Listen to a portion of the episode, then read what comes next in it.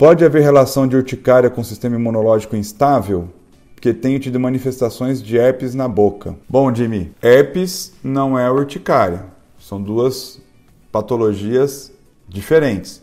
Urticária é uma reação, né? Que daí já tem outro vídeo explicando sobre quais as etiologias, quais as origens que ela pode ter, que pode ser de contato, pode ser uma urticária que pode ser de contato, pode ser de origem nervosa. Tem diversas é, etiologias de urticária.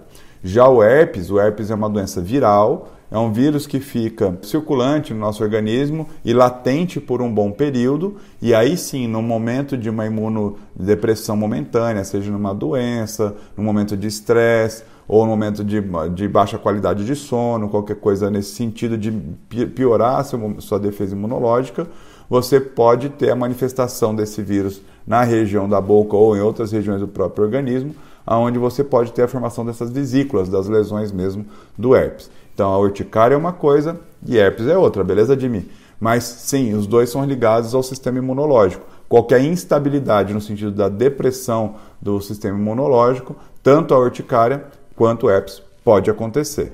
Vamos lá.